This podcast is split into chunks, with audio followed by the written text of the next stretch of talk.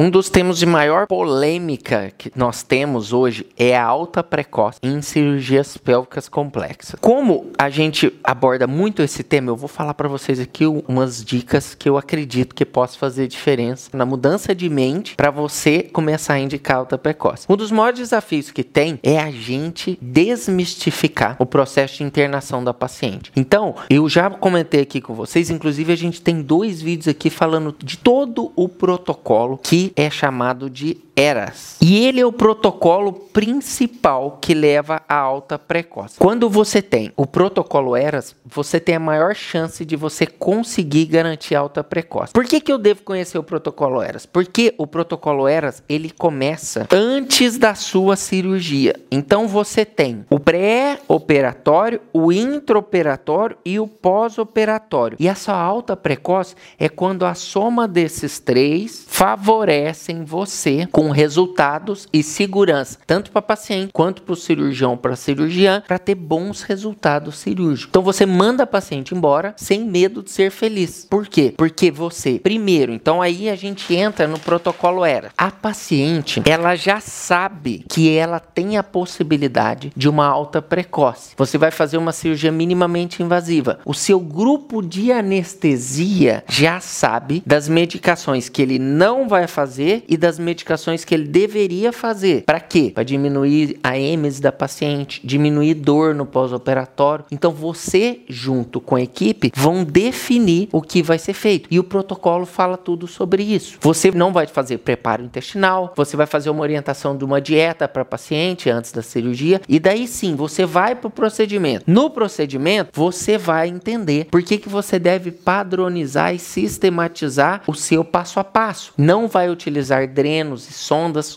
o necessário e retirar da forma mais precoce possível. Aí você fez a sua cirurgia com excelência. O que acontece? Você vai para o pós-operatório. No pós-operatório, independente do que aconteça, a deambulação precoce é que vai fazer diferença nos seus resultados cirúrgicos.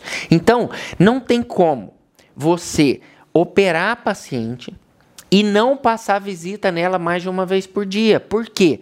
Porque ela não vai fazer medicação analgésica adequada. Então, se ela tiver dor, ela vai ficar na cama. Ela não vai se alimentar. Você precisa que a paciente coma alguma coisa para que ela tenha a motilidade do todo o tubo gastrointestinal funcionante. Eu preciso tirar ela da cama. Então, às vezes, a paciente, às vezes não com frequência, ela vai para o leito com a bota pneumática. Gente, enquanto a bota pneumática está funcionando, a paciente não sai do leito.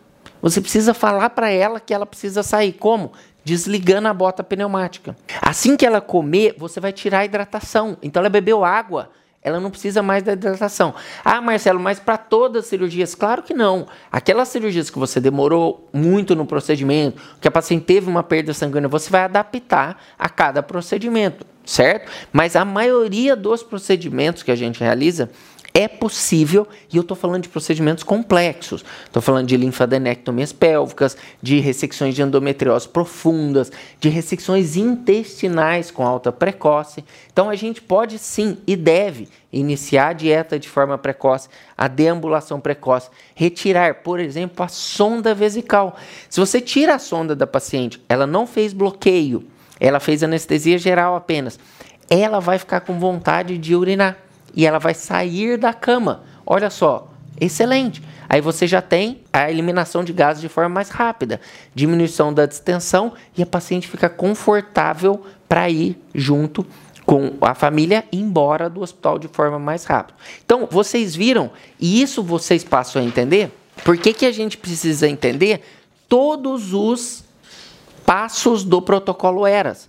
O protocolo ERAS ele é um protocolo que foi criado há muito tempo, mas em 2016 a gente tem a primeira publicação, por exemplo, na ginecologia e ginecologia oncológica, em de 2019 a gente tem a atualização para alguns procedimentos oncológicos de maior é, ressecabilidade. Por exemplo, é, HIPEC, que antes não tinha, as cirurgias de citorreduções, que são cirurgias extensas, e as interações, que antes não tinha, foi feito adequações ao protocolo de 2016 e, inclusive, acrescentado os níveis de evidências aqui baseados em artigos científicos da aplicação do protocolo ERAS desde 2016. Então, hoje em dia, gente, isso aqui é uma realidade que a gente deve implementar na nossa rotina diária de tratamento da nossa paciente.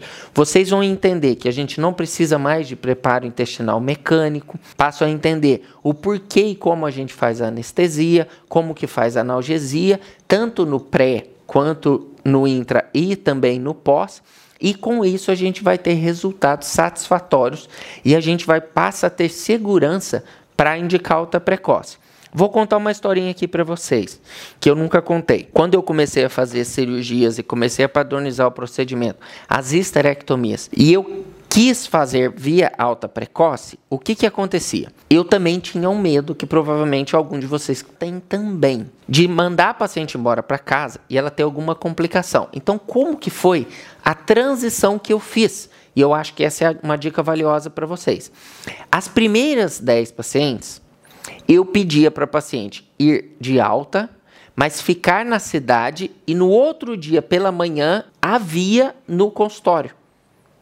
E daí eu perguntava o que, que ela tinha comido, como que tinha sido o dia, como que tinha sido a parte né, gastrointestinal dela, tanto de gases, é, se ela tinha evacuado, o que, que ela tinha se alimentado, como que ela tinha se sentido. E eu percebi que nas 10 primeiras pacientes, todas elas faziam no final da noite, uma refeição de dieta geral. Então, a gente estava com uma paciente internada, uma paciente que a gente podia dar uma dieta geral, mas que a gente evoluía para uma dieta líquida ou uma dieta branda no primeiro dia da cirurgia para dar alta para ela 24, mais de 24 horas depois, 36 até 48 horas. Mas era uma paciente que tem a indicação e pode sim, com segurança, ter uma alta depois de 3 a 6 horas de um procedimento, por exemplo, de uma esterectomia simples. Ah, mas parece muito, Marcelo.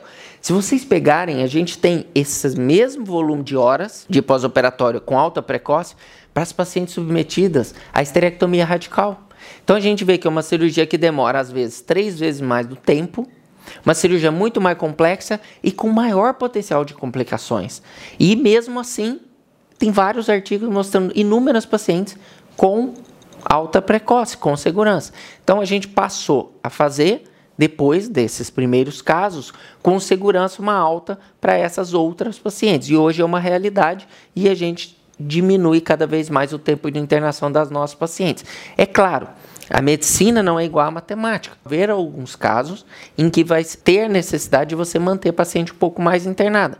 Isso não é problema nenhum, mas a gente com certeza, naquela imensa maioria dos pacientes, a gente vai conseguir a tão almejada alta precoce. Certo, pessoal? Mas com certeza eu tenho convicção disso, que a cirurgia minimamente invasiva, ela é um ponto fundamental para que a gente consiga atingir esse resultado.